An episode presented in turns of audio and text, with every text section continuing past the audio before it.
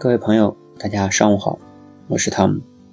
今天呢，想跟大家聊一下一个话题：店面销售。什么叫店面销售呢？就是我们在大街上能经常看到的那些商店啊、服装店啊，那里边的销售。OK，那主要想从三个层面来聊吧。第一个就是店面销售的，第二个是所遇到的挑战，第三个是一些个人的建议。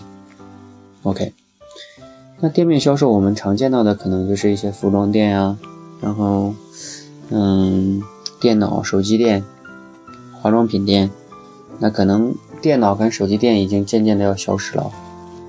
OK，那再说一下特点吧。特点我觉得主要有，第一，你会发现它需要等待。你在那里上班，你即使有再好的技巧。但是今天店里很冷清，没有人来，那你也只能等待，很被动。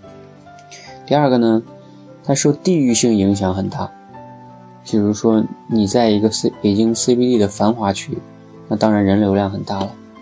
那你要在一个郊区里，那本来就没有多少人，那那你也没有那么多生意。OK，选址很关键。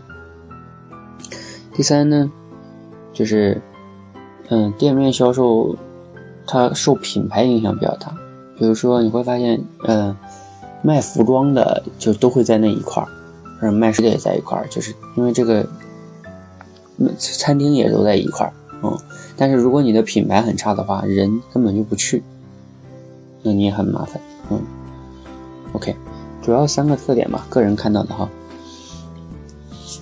第四，嗯，然后第二个聊一下什么呢？就是目前。店面销售所遇到挑战。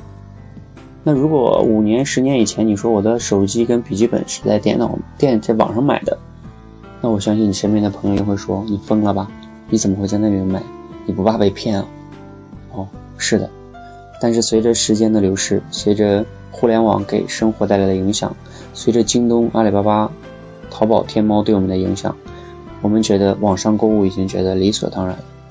OK，那你要仔细发现，你会发现。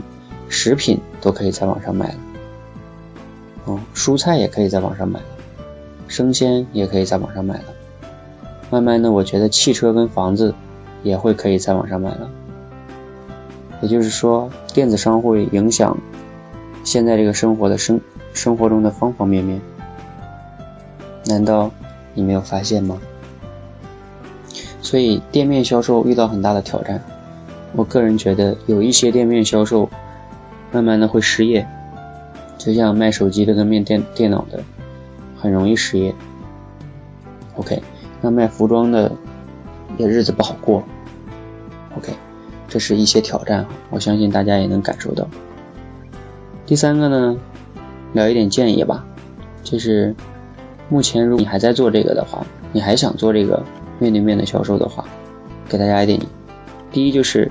尽量选择选择复杂一点的、高端一点的商品，有知识含量的一点商品去做。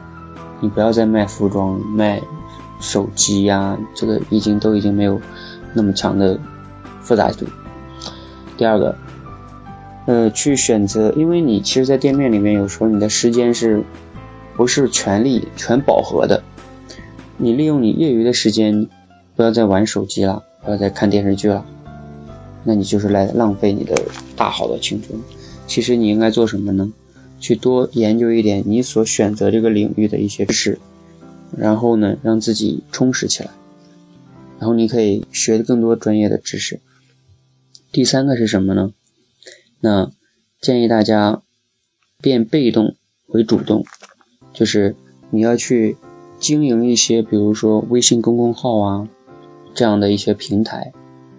为什么呢？因为你要让顾客跟你产生链接，你要跟你的顾客产生互动，要让顾客来主动找到你，同时要发展这种送货上门啊等等，就像现在这些餐饮一样，OK，否则你永远在那被动等待的话，你一定会死掉的。OK，谢谢大家，明天再再见。